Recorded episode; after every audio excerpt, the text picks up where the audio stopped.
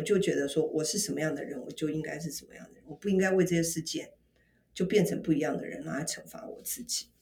所以我就告诉我自己说，如果下次再遇到这样的事情，那就是 another accident，就是另外一个意外吧。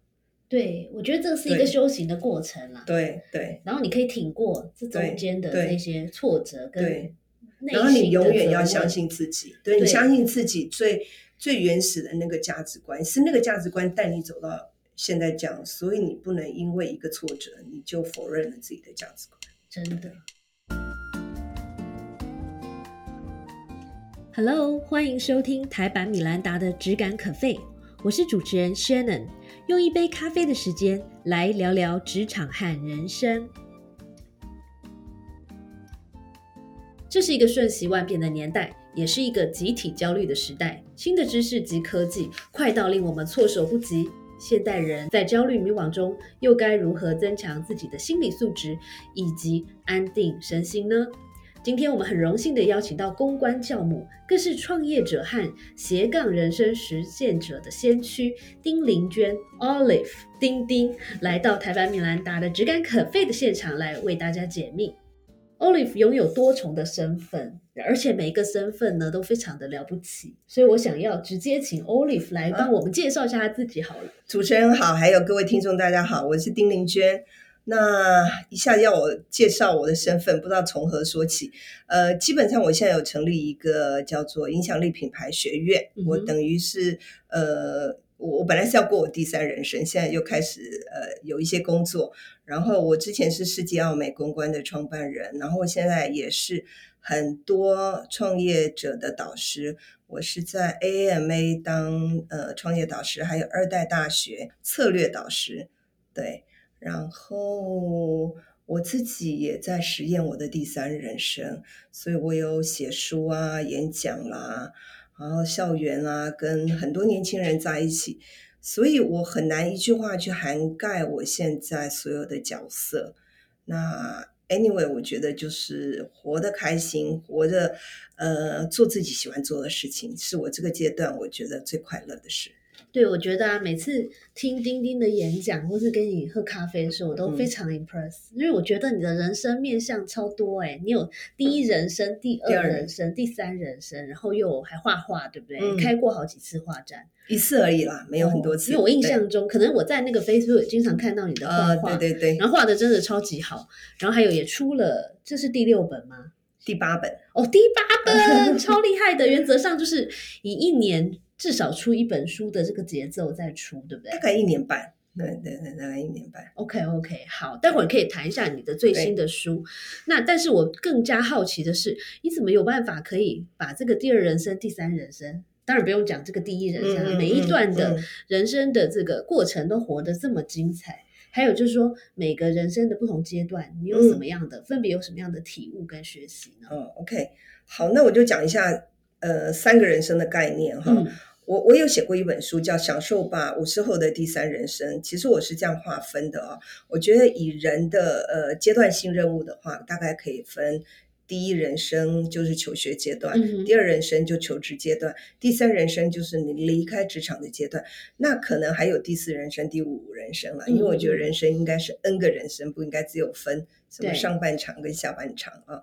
那第一人生，因为就是我们在求学求学嘛，其实那时候我觉得懵懵懂懂，也不知道自己要什么，所以是在摸索自己的一个过程。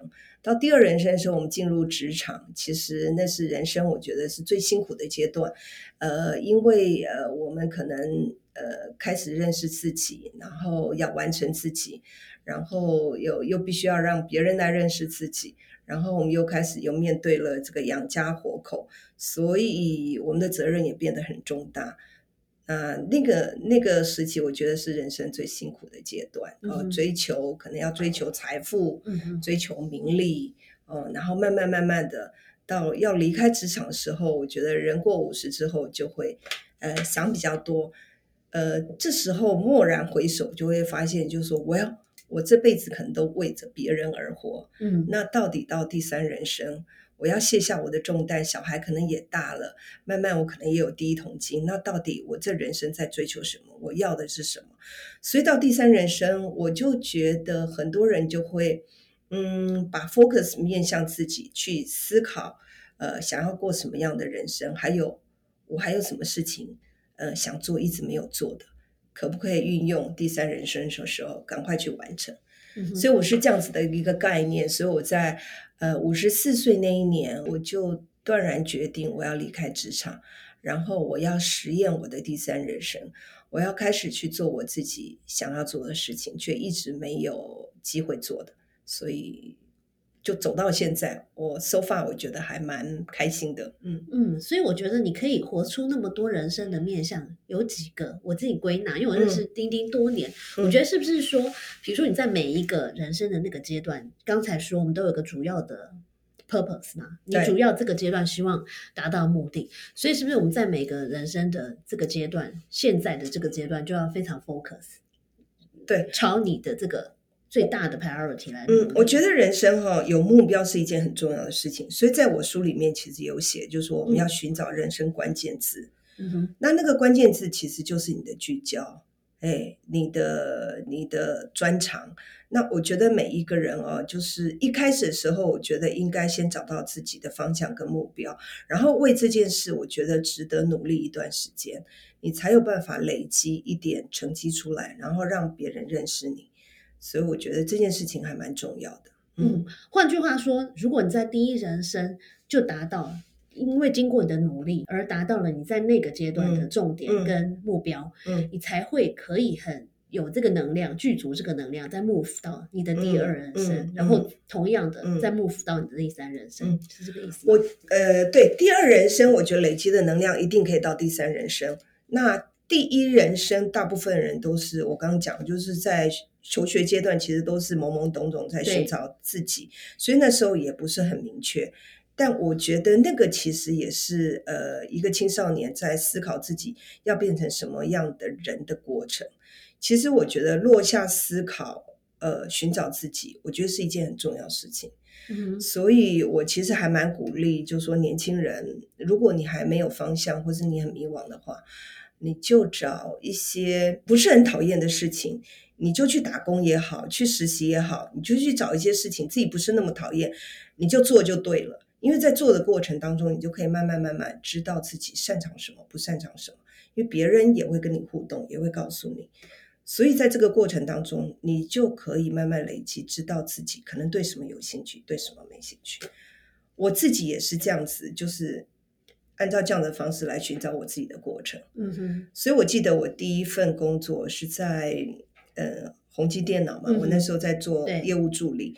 那其实呃，我会找到那个份工作，其实我也是置之死地于后生，因为我中文系毕业，所以我也知道我不太可能有什么竞争力。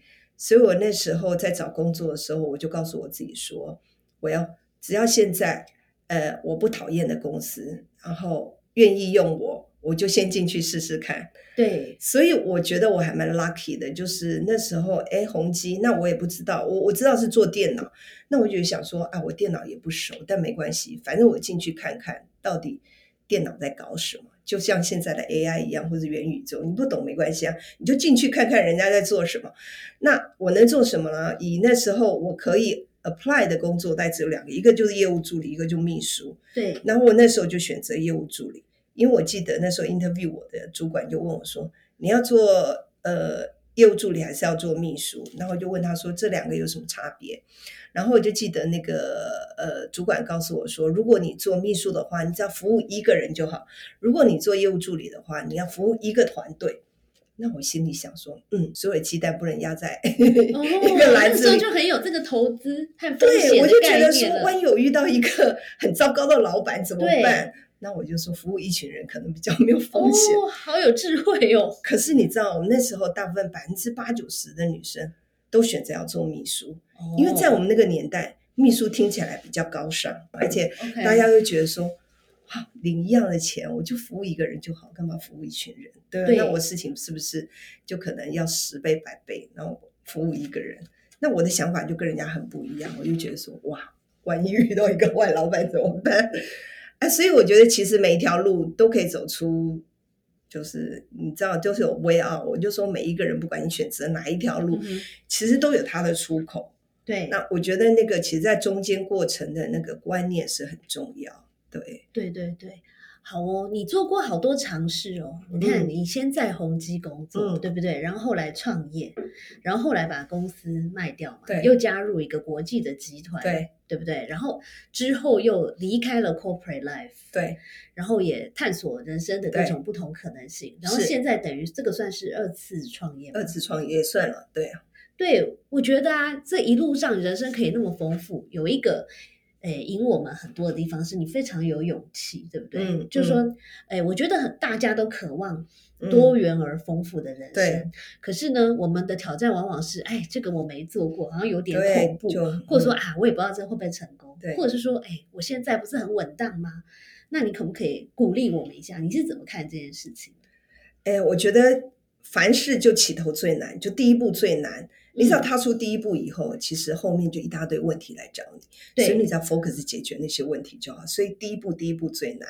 嗯那我在我记得我在新书里面有写过一篇文章，叫做“先开支票再兑现”。嗯哼，所以如果你真的很害怕的话，你倒不如先开一张支票，你就周告所有的亲朋好友说：“我要我现在要做一件事情。”对，哎，然后你就会发觉，哎，旁边有很多的压力来问。所以我里面有有有举例啊，就是说，呃，以前我有一个同事，他要减肥，然后他减肥了好几年都减不下来，这样子。后来我就叫他说，你在月会的时候公布说，我今年呃，比如说我要减呃五公斤好了，然后就请全公司的人来帮你。所以我们那时候就把它当做一个 project、一个 mission、一个目标。比如说团队大家一起来帮他减肥五公斤，那变成大家的目标以后，大家就会督促他说：“哎，你是不是该去上健身房了？”或者说他在吃那个点心的时候，就有人把他拿走，说：“哎，你不能吃哦，你现在……”所以你自己就有一个动力。那我那时候也是啊，我就记得，我就很怕我自己偷懒，所以我我有一次我就在呃脸书上嗯 announce 说，我今年要做三件事，就是我要比如说我要爬什么玉山，我要单车环岛，我要写一本书，我要怎么样？你当你 announce 了之后，然后就会很多的粉丝来问你说：“哎，丁老师，那你上次那本书你写了没有？”对然后你可以告诉他说：“请大家这个每个月叮咛我一下，或者什么。”所以你是一个爱面子的人，对不对？当然了就是讲了就觉得一定要做到对对对这样子。因为我觉得说到做到其实是我的价值观之一。我觉得要么就不说，要么你说了，你就是你要做。对真的，好了，提醒我这个礼拜我就要在公司 meeting announce 我的减肥目标。你不用减肥，你没有我减肥了一生都没有成功过，这就是差别嘛。因为我们从来不 announce，我们都在内心对内心的为了爱面子，因为我们就自己先设限说啊，万一没达到怎么办？还是不要讲好了。你看这样就不会成功。真的对对对，我们要跟老师学这一招，嗯，这一招很棒哎，对好哦。然后啊，因为你扮演那么多角色嘛，对不对？你可不可以嗯分享一下？因为很多人都觉得你是人生胜利组，对不对？没有，其你看实，年纪轻轻就成为有名的、非常成功的创业家，你你在过程中有什么你印象最深的挫折，以及你是怎么走出来的？其实创业很 多过程，对因为呃挫折啦，因为你自己也创业，我相信你一定也是把把吃苦当吃补一样吧。对，那我觉得我这个人呢、很多事情我其实蛮大拉拉，就很多事情我也记不住，就嗯就让它过去。嗯那你如果说是真的挫折的话，我记得我刚创业没多久就遇到嗯就就遇到流氓记者，然后就来威胁我。我那时候只有两个客户，然后他就跟我讲说：“哎，你们这两个客户怎么都不登我们家的广告？然后如果你们不登广告的话，我就去我就去告诉你们客户，把你们换掉。”这样哈，对。那我就觉得我是做公关，我不是公广告公司。那我就说广告你应该去跟广告公司要。他说我不管，我知道你们公关公司就是有建议的这个权利，嗯所以你去建议你的客户一定要登我们的广告。如果不嗯登的话，像我再没看到他们家的广告的话，我就告诉你们的客户，你这家公司公关公司很烂，跟记者关系不好，得罪了我们记者，就把你换掉这样子。嗯然后那时候我就觉得啊，才刚开始创业嘛，然后我也觉得对媒体关系很重要。那它又是很重要的媒体，你知道吗？就是在我们我那时候是科技公关嘛，所以它是科技业，就是就是专业媒体的 number one。所以我一得罪他，我觉得很多外商那外这个媒体现在还在吗？哎，现在不在了。OK，OK，OK 好，所以我那时候其实也很难过，然后也不知道怎么办。我还记得我还躲到那个厕所里面哭了起来。啊，对，我就想说，我就觉得以我的专业训练，我不应该因为这件事情去逼我的客户就去登广告。对，对，因为我觉得那个不是我的专业，而且我也不应该害怕被威胁而去让我客户去花这个多的预算，所以我就不肯这样做。那果然第二个月到的时候，他真的去我客户那边告状了。那我其中有两个大客户，我那时候其实手上就只有这两个 retainer 的客户，就有一个就打电话来说他要跟我取消合约，啊，真的真的好，恐怖哦。对你那时候几岁啊？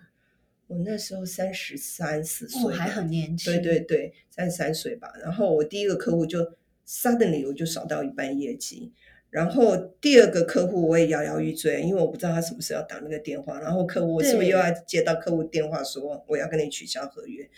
所以我那时候就所以就那时候就很难过，就躲到厕所去哭嘛，就是觉得我的公司可以关掉了这样子。嗯，然后我那时候就跟我自己对话，我就觉得说，嗯，第一个第一个声音就说：“丁俊，你干嘛那么辛苦？你不创业也可以啊，你就去就去受雇啊，然后你就是当个上班族啊，嗯你可以养活自己，你干嘛要出来受这种窝囊嘴？”嗯，啊，第二个声音又告诉我说：“丁娟，如果你这样就认输的话，你真的是包袱宽一宽，你不要再出来创业了。”所以两个声音在那个，然后最后我也觉得说，对我我必须要勇敢一点，我怎么可以就屈服这个？我必须要证明那个，所以我后来就决定，我打我要主动打电话给那个客户，告诉他我遇到这样的状况，请他嗯哼 support 我。就我觉得非常 lucky，就是我打电话给这个客户，这客户完全 understand。哦，他就说：“Oliver，我告诉你，我们绝对不能收这样子的媒体的欺压。”他说：“你放心啊，他如果再这样的话，如果他打电话给我，我就告诉他是我窝外指名要你们这家公司。对啊，对我客户哇，这样挺你就完全出我、欸，了一口气耶。对，完全你看两个不同的客户，一个客户是吓得要死，马上跟我解约；另外一个客户说我挺你，所以这个客户后来我也挺了他二十几年。嗯，就是一路都是我的好客户，就是大家互相帮忙。所以我就觉得说，人有时候你必须自己有勇气一点，你不能自己就先打败自己。然后在那个 moment，我又想到一件事，就是我那时候公司大概只有三个员工，嗯哼，然后我就在想说，我如果现在认输，然后出去跟大家讲说，我们公司关一关，我们不要做了，我马上就有三个人要失业，对不对？真的真的，所以我就觉得我不能这样做，所以就是那股气让我撑下去。所以这只是创业里面一个小小的故事哦。我就说，人生怎么可能没有挫折、没有失望、没有低落？哎，我读过你一个更嗯更大的一个挫折，在你某一本书里写，嗯就是我不记得我我我不知道我讲的对不对，就是你有说过，好像某一次那时候你已经创业的挺成功，，对，好像然后好像有一个呃公司里面的主管也是你很信任的一个、嗯一个同事，嗯，嗯嗯然后后来是不是他自己这个私底下又开了一个公司？哦，其实那个都还好，那个其实不断都有。哦，真的吗？对，那我觉得那种我都祝福他。可是后来这件事情那时候对我打击蛮大，是因为我刚好在跟奥美在谈并购的阶段。那我那时候其实是两家公司，我其实是 spin off 出去成立另外一家公司，然后我提拔这位嗯这位主管去那边当总经理，然后我又 share 了一些股份给他，嗯哼，然后又把团队给他，所以他等于就是一开始就就非常赚钱。那个另外第二个子公司非常赚钱，可是就在我们并购的过程当中，他就突然决定就是要出去。就是自己做，但是并没有很公开的跟我好好谈这件事情对，，然后就把员工跟客户全部带走。我觉得他是用一种比较欺骗的方式，对，然后呃告诉所有的客户说，其实这公司已经改名了，叫这个名字，网址也变了，所以它等于就是窃取客户。对，对，然后其实后来有打官司，那这件事情对我打击很大是，我突然不知道该不该再相信别人，对呀、因为你这么相信一个员工，然后嗯。你又非常渴望有内部创业的案例可以成功，所以它其实妨碍我整个并购策略是有很大的，就是其实影响蛮大的。嗯哼，那不管是金钱啊、名誉上面，其实都损失很大。对，对，那那个时候我也还算年轻，也不知道如怎么如何处理，所以我记得我有大概半年的时间是非常不相信自己，因为我觉得我自己做错事，要不然怎么会发生这种事情？然后又开始怀疑自己是不是应该不应该这么相信员工，因为我很害怕，就说如果我再次相信员工的话，我会不会再一次又受到伤害？嗯所以那个我觉得最大的打击是你对自己的信念是完全否认。对，你不知道如何找到一个在你愿意再相信的信任，所以我觉得最大的打击是是我这个人。然后直到我看到了一个杂志里面，那时候是采访另外一个企业主，他也同样就是受到员工的背叛。跟那个，可是那个背叛在当时候的社会议题里面，社会事件里面，它是一个很大的议题，叫做呃被背叛三十亿，他背叛三十亿，嗯，他公司几乎要倒，是一个法律事务所这样子。我们台湾最大的法律事务所。嗯那我记得那时候，呃，记者访问这个创办人的时候，就问了他，就说一样同样问题，跟我心中的疑问一模一样，就说你还愿意继续相信人吗？嗯那我记得，诶，那个创办人是这样回答，他就说，呃，我是什么样的人，我就是什么样的人。如果因为这个事件我不再相信任何人的话，那才是对我最大的惩罚。啊，那就是真的输了，对不对？对我，我看到这句话的时候，你知道我泪流满面，我觉得我得到救赎了，因为我一直找不到答案，我不知道我该不该再相信人。所以那句话，我觉得刚好是时候给我一把力量，就抓起来。所以我后来才就是回到我自己，嗯，对我就觉得说我是什么样的人，我就应该是什么样的人，我不应该为这些事件就变成不一样的人来惩罚我自己。嗯，所以我就告诉我自己说，如果下次再遇到这样的事情，那就是 another accident，就是另外一个意外吧。对我觉得这是一个修行的过程啦。对对然后你可以挺过这中间的那些挫折跟然后你永远要相信自己，对你相信自己最最原始的那个价值观，是那个价值观带你走到现在这样，所以你不能因为一个挫折你就否认了自己的价值观。真的好哦。对，所以丁丁尝试过很多的角色嘛，包括嗯创业，包括现在斜杠人生，活得有声有色。对于就是有兴趣创业跟呃过这个斜杠人生的人，你有什么建议，或者说什么样的人适合做这件事情呢？哎，我觉得嗯先先不讲创业，我先讲斜杠这件事情哦，因为很多人很多迷思，就觉得啊越斜杠越好，好像你的人生越多元越丰富。呃，但是呢，呃，我在我书里面有写到，就是说，呃，一定要先单杠再斜杠。嗯，就是说如果你没有一个专长，你没有一个 focus，你不要随便就斜杠，因为人家还不认识你，你就就斜杠，就是你没有一个支撑，你都不知道自己斜到哪里去了啊、那还不如哦，你就是有一个主轴，大家知道认识你是因为你某一个专业，不管是财务也好、行销也好、人事也好，你总是有一个主轴，在某个领域、某一项专长你是最厉害的，然后这件事情做成了之后，你再慢慢慢慢衍生去做斜杠，比较容易成功。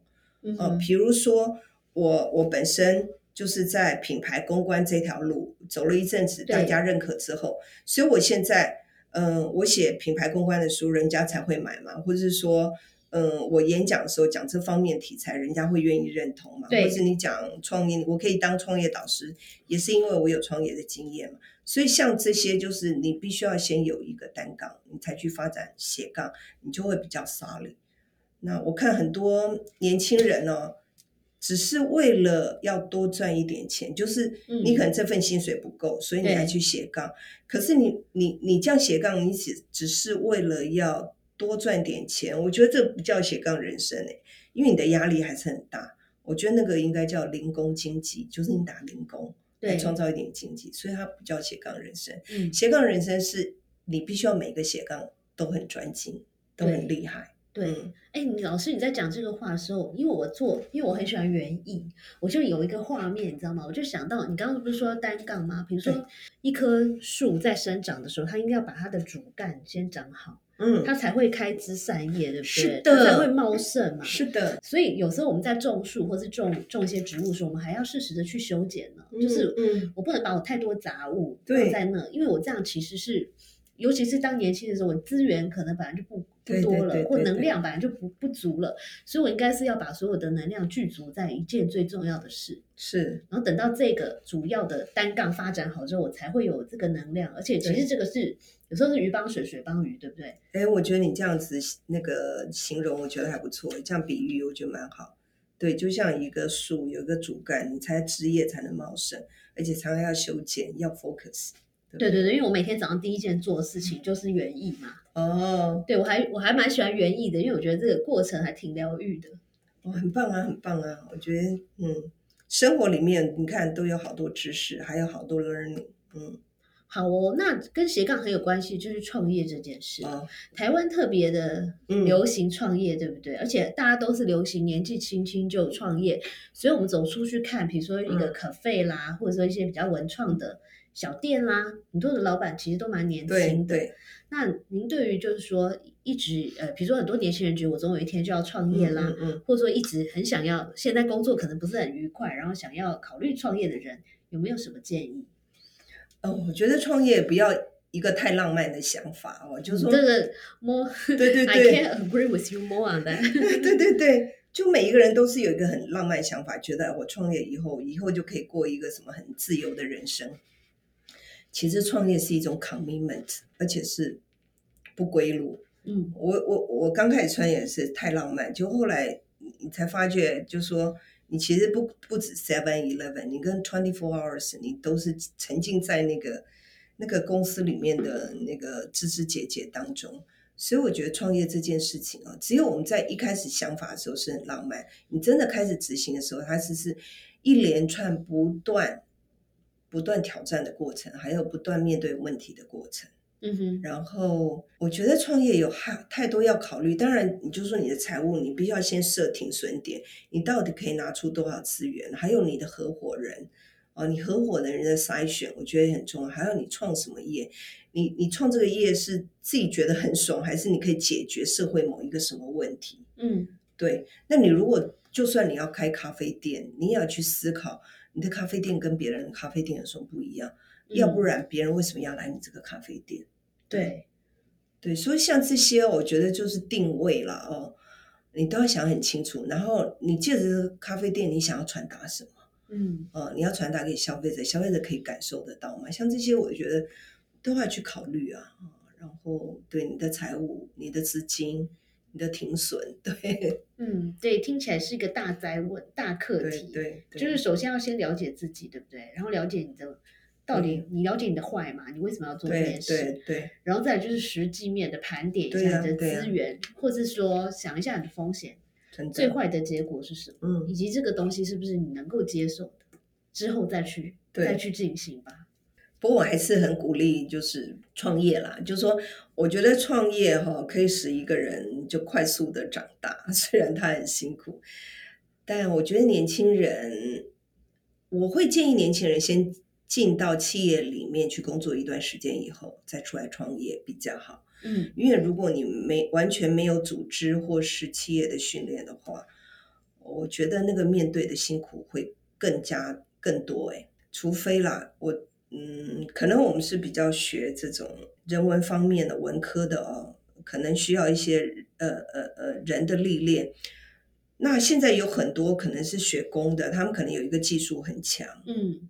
那他们就可能创业成功，因为我觉得现在因为是一个互联网的时代，每个人也在寻求有没有一个新科技，因为新科技已经已经普遍 dominate 我们的生活了嘛，嗯所以只要有个新科技，它其实是可以解决有很多问题哦，不管对金融啊，或是或是你说 Uber Eats 啊什么，它就是现在我觉得新科技也改变了整个整个人类的风貌。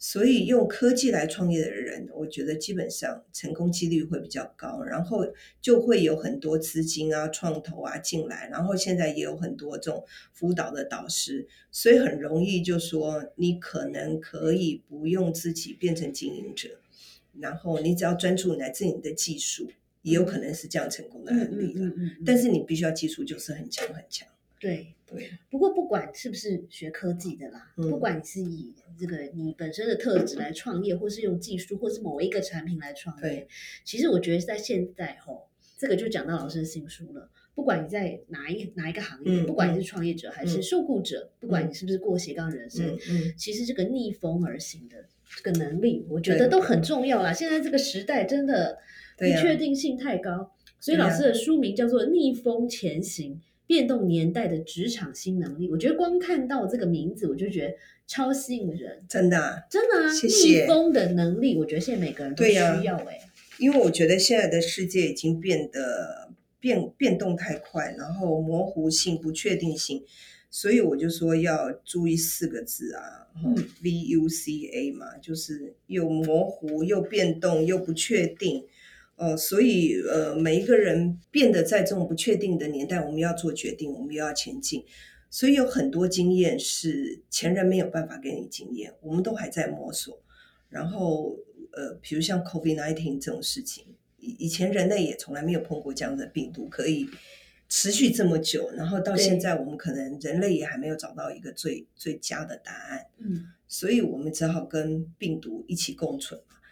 那在这样的状况之下，我们就必须要培养一种能力，就是可能没有标准答案，嗯但是我们还是必须要往前行，所以我们就需要培养自己。第一，要活用这些知识，然后我们要有整合的能力，跟别人一起合作，不能只靠单一的力量。嗯，然后我们必须要具有弹性，然后那个应变的能力，去接受所有的可能性。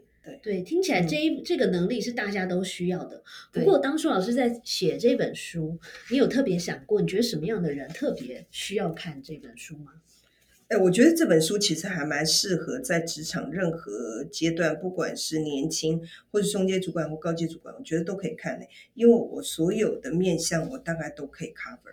对我来朗诵一下。其实这个部分，其实这本书我觉得里面有很多的软实力啦。对，那包括怎么样在变动而且迷惘的年代，你你要怎么样安定的身心，对不对？对然后包括职场的心智力，嗯包括还有就是一切都关乎自己。换句话说，你要了解自己是对谁，以及要的是什么。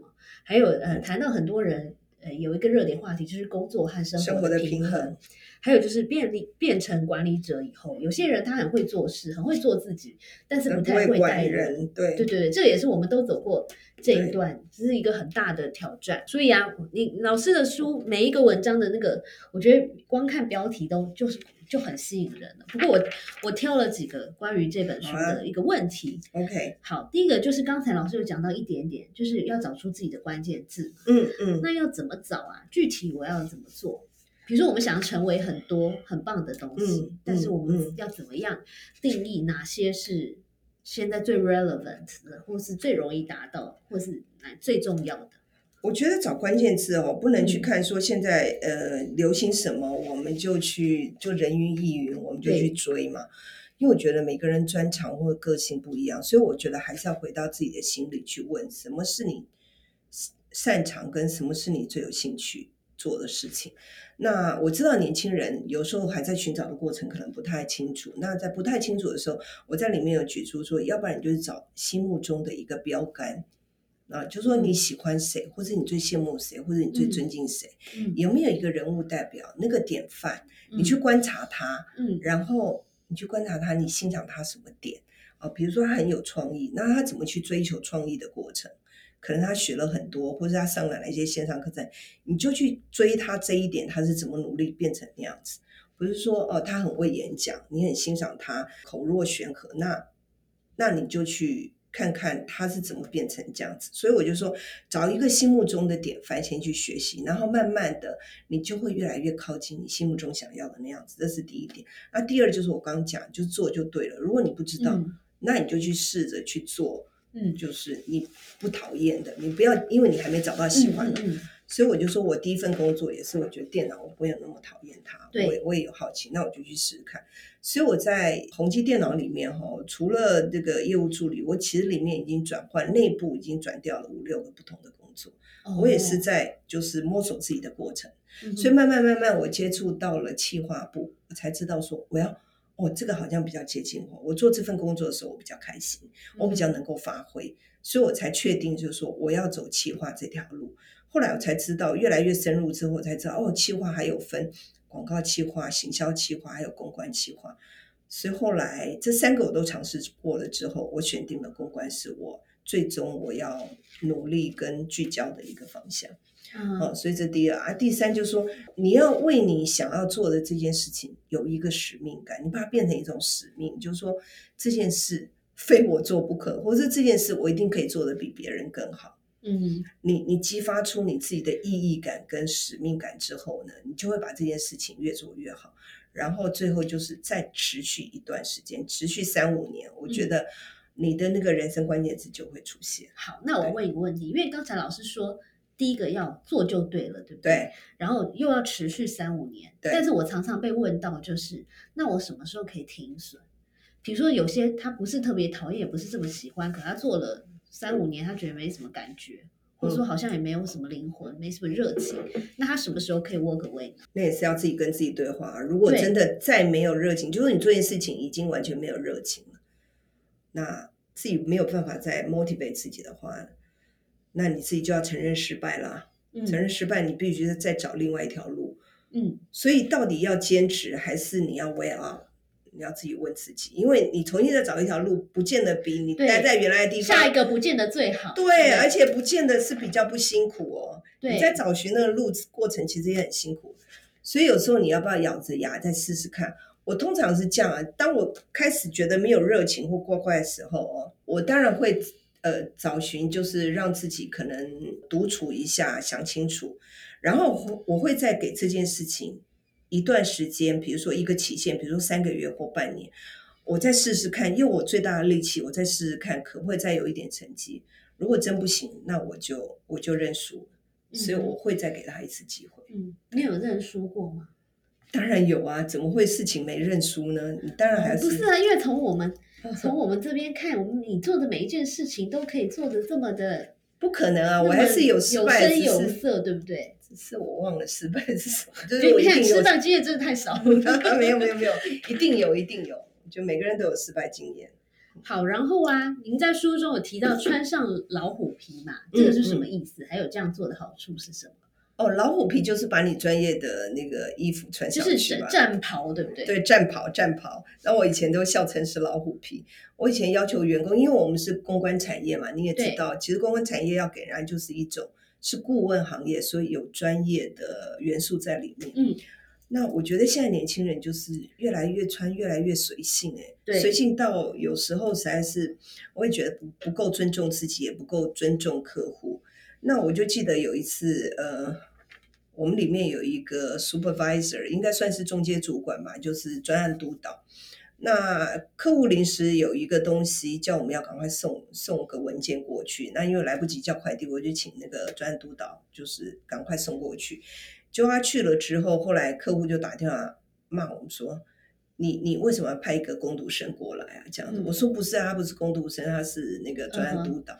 他说他穿那个样子，他说我都不好意思介绍给我们总经理。我本来要跟总经理说我们的公安公司有多专业，可是这样子让我一点都不敢介绍他。所以后来才发觉，就是说，其实对于就是第一印象，其实大家都知道第一印象是很重要。嗯，有时候我们在比稿或什么，其实你还对没进去，客户就已经帮你打好分数了，嗯就是就是你给人家第一印象。所以我觉得不要因为我们穿的不够正式，或者我们穿的不够专业，或是我们一点疏忽，然后就折损了。我们本来明明就是很专业的，只是因为我们穿的不够专业，就这样折损，不是很可惜吗？对，所以为什么就是你真的要作战的时候，为什么不把战袍穿起来，就让你看起来像个武士，像个战士，像个有战斗力的人？那客户看了也安心啊，我们自己也觉得，就说，哎，我们是那么一回事儿，就是我们自己要先尊重自己，我们才能像那个样子。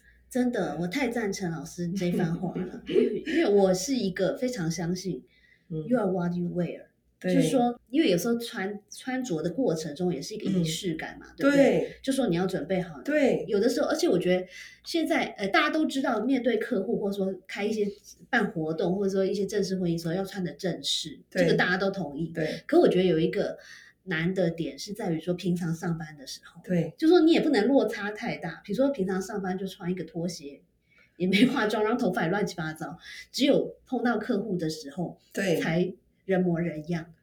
所以我觉得，呃，工作还是有工作职场的衣服啦。那你如果你私人的时间你要去 party，你怎么穿那你自己的事情。但是我觉得要尊重你自己这份工作。嗯哼，好哦。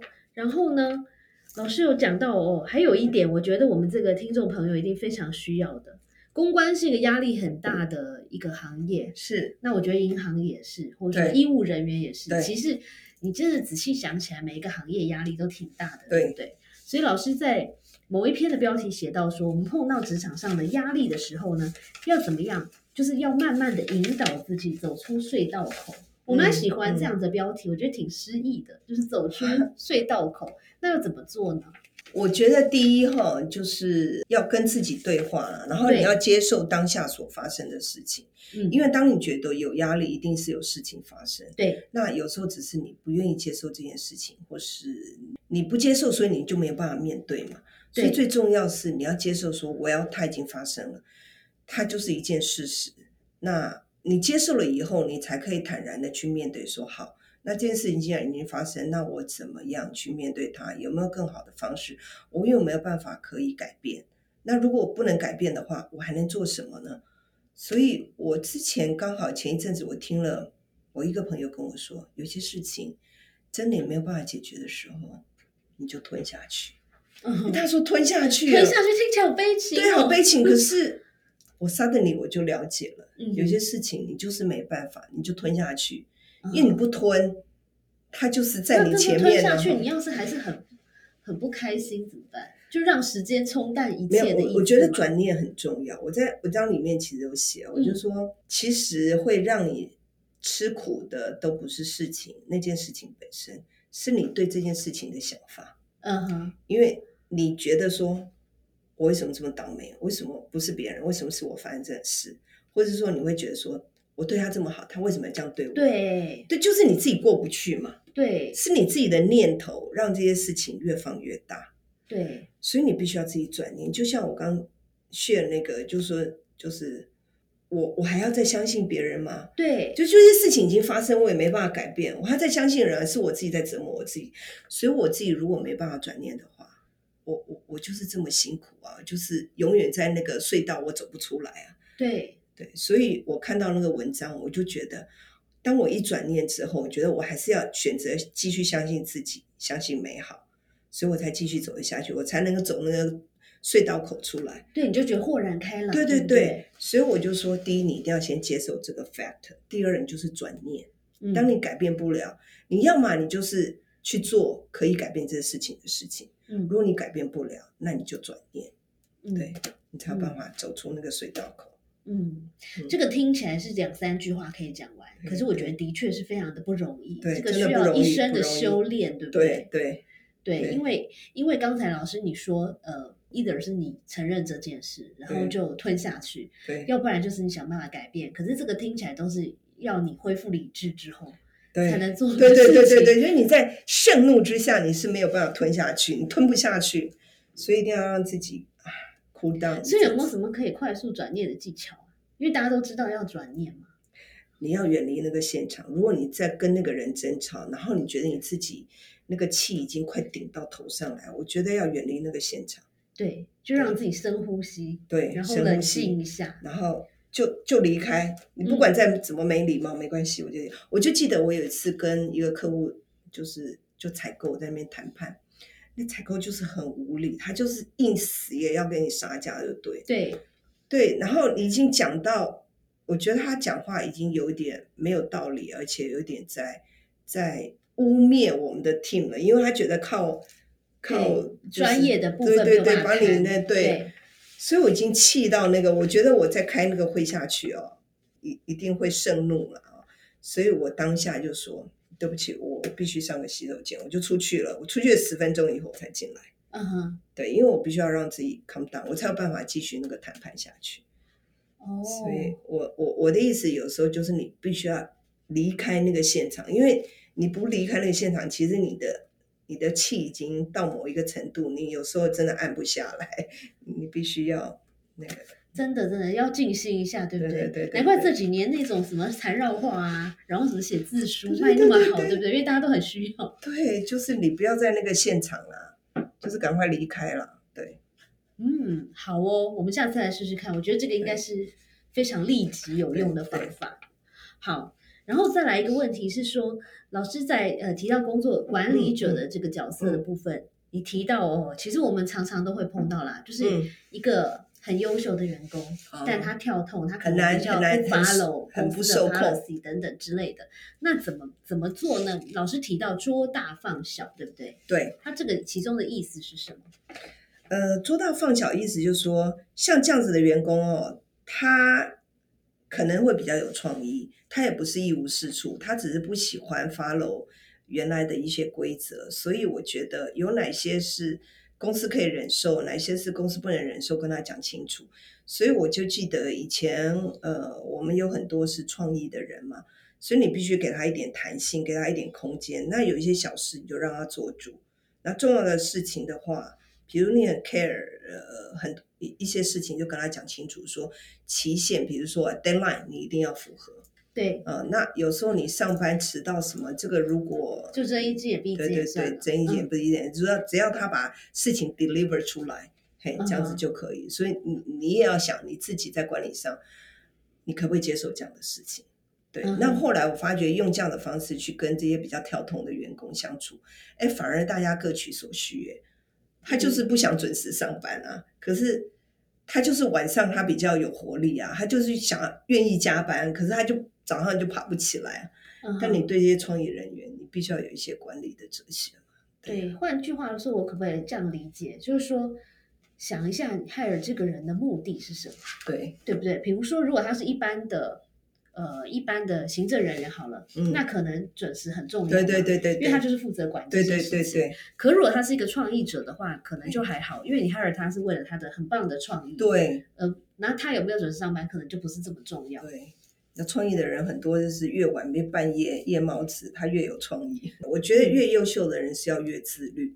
嗯，对，其实最棒的是你又有创意，你你又能够自律。对，可是这种人很少啊，对不对？所以如果有这样的人，他就 outstanding 啊。所以我在这边告诉所有创意的人，如果你又能自律的话，我跟你讲，全世界老师这句话已经忍很久了，全世界的人都抢你，我告诉你，绝对真的。好啦，我们也要以这个目标来自诩，自律很重要。好，谢谢今天那个丁丁带来很棒的新书，这本书叫做《逆风前行：变动年代的职场新能力》。这本书真的非常棒，谢谢谢谢，值得一读。那在也分享了很多你丰富的、精彩的人生公关以及创业人生经验。那在今天节目的最后，我也想请 Olive 来跟我们分享，呃，对你影响最深的一本书或者是一句话。嗯，我最近蛮喜欢一句话的，就我常也分享，就是说，因为现在变动年代哦，呃，大家日子都觉得比较苦闷，但我就很喜欢法国作家那个罗曼·鲁南讲的一句话，他就说，呃，认清了生活的真相之后，你仍然热爱生活，就是生命的本质，有时候你会觉得没有那么美好，你也觉得。酸甜苦辣，经历了呃很多的挫折、失望，但是到最后，你还是愿意选择去热爱生活。那我觉得这就是一个人走过了千山万水之后，就是见山又是山，见水又是水的境界。哎，这句话很棒哎。嗯，换句话说，其实有时候对生命有热情，不是因为你刚好碰到了一个东西让你觉得有热情，而是你自己要主动的去创造，或是寻找你的热情。那是一种 belief。你要相信，对，嗯，非常棒，好哦。今天非常谢谢丁丁来到我们的节目，谢谢。在这边呢，祝福大家都可以创造并且找到人生和工作上的热情。谢谢大家，谢谢，拜拜，拜拜。谢谢收听今天的 Podcast，希望你喜欢今天的这杯咖啡。我们的节目名称是台版米兰达的质感可废。欢迎订阅我们的频道，分享你的想法，也可以追踪我的粉丝专业台版米兰达的创业笔记。我们下次见喽，拜拜。